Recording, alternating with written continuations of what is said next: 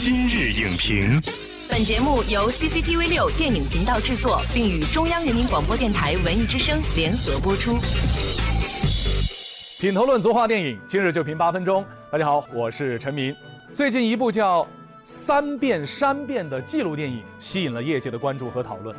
这影片的片名呢，乍一听让人一头雾水。其实啊，它是讲了贵州一个贫困山区那儿的群众脱贫致富的故事。那么这样一部看似普通、市场竞争力又不强的影片，如何拉近与青年观众之间的距离呢？这类影片的社会意义和社会价值又在哪里呢？今天我们邀请到了电影频道正在筹备的《星光行动》纪录电影《星光》导演组的青年导演韩可一，让韩可一从他的亲身经历来为我们解读这一类电影。欢迎韩可一导演做客今日影评。主持人好，观众朋友大家好。我们了解到呢，《三变三变》其实是县里改革开放四十周年的一部纪录片，当然同时呢，也肩负了比如说精准扶贫这样的一些呃主题在里边。它其实后来我看是六盘水他们的一个先进的扶贫经验，对，资源变资产，资金变股金，还有这个是农民变股东，然后三种转变带来了山乡巨变。作为同样也是在做纪录电影的青年导演，你会怎么看待类似于像《三变山变》这样的纪录片？拍这个东西，有些人会看，就是在没有那么多资讯的地方的人，他也想改变自己家庭地区的这个贫困状态。那么我觉得他会给很多人鼓舞。嗯头几年的时候，我们有一次送电影去下乡，我特别意外的是，他们对讲述农民生活的，他们非常爱看。然后到了这个变形金刚什么这些电影，他们就都走了。我觉得真的要了解人民，深入人民，因为我也是确实参与了这个星光电影这个拍摄啊。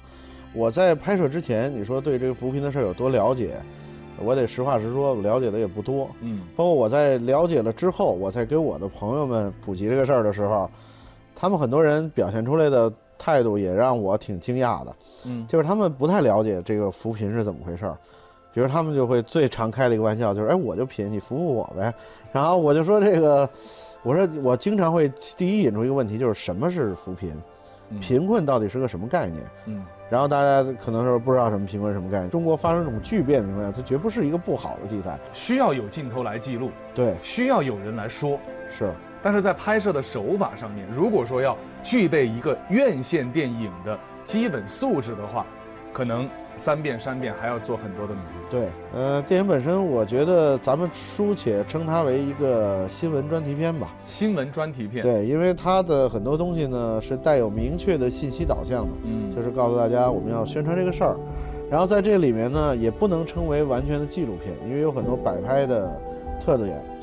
所以人啊，要讲点良心。哎，我坚持要做这个项目。这么说吧，我先说我对这个纪录片电影的理解。嗯有一部分纪录片电影呢，它是带有明显的呃功能性的，就是我要跟你说什么事儿，嗯，就这个就是简报类的，或者说是新闻类的，呃，或者明显的专题片类的。还有一种呢，是已经发生了一件事儿了，我们去追踪报道，它有点像侦探似的，嗯然后把这个事儿抽丝剥茧，最后得到一个感触。至于说现在咱们这个片子呢，它还是像专题片，跟电影的区别就是它的功能性很强，但另外我们也看到哈，呃，类似题材的电影，你比如说《乡村里的中国》，在一些评分网站上面取得了非常不错的分数，也就是大家非常的喜欢。那你觉得像这样的一些影片，能够给我们一些什么样的启示，在进行这种类型题材创作的时候？乡村里的中国，首先我觉得人功夫做得很足，扎根在这个地方一年去拍摄这个，嗯所以他对当地的人非常了解。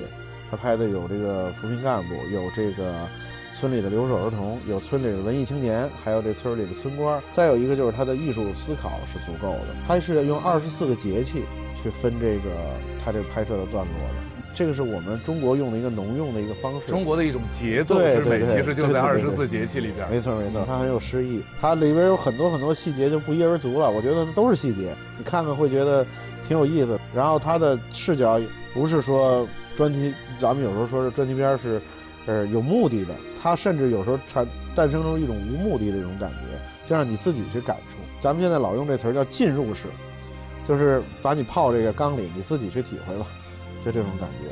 哎呀，昨天来，我有人来了！哎呀，再来！我用有这拍了，你得把它脱了。这一次我们星光行动的话，像您还有包括，呃几位其他的导演哈，这一次你们也是跟随这个队伍去到了中国很多的贫困地区，山山水水，嗯，算是走得很透了。那么在这个过程当中，你们在拍摄的手法上或者记录对象的选择上，有没有一些心得呢？在拍的过程里边，可能要花费大量的时间和精力和脑力去考虑。我的切入点是什么？一个是切入点，一个是娱乐点。有一些非常在中国家喻户晓的电影人，他们都参与到这个项目里面，嗯，深入的到当地去调研，然后和当地发生了很多的故事。再有一个就是说，在拍的过程里面，他的手法、艺术嘛，还是有再加分的可能。所以，比如我们拍《黄晓明》的时候，我也在跟剧组的人说，我们多看看 Discovery 啊、荒野求生啊那些纪录片是怎么去拍摄这种探索的。我们在借鉴一些方法，像比如说拍。景甜在陕西的时候，我们借鉴了一些温情的综艺节目的方式啊，比如我们也设置这个母女团聚啊，一方面是信息，一方面是服务，两点都做到了。我觉得这个片子会慢慢的越变越好看。另外，韩导，我觉得要讲这个故事啊，能不能够就是借助一些年轻人现在更亲近的一些传播方式和平台？你比如很多年轻人现在非常喜欢短视频。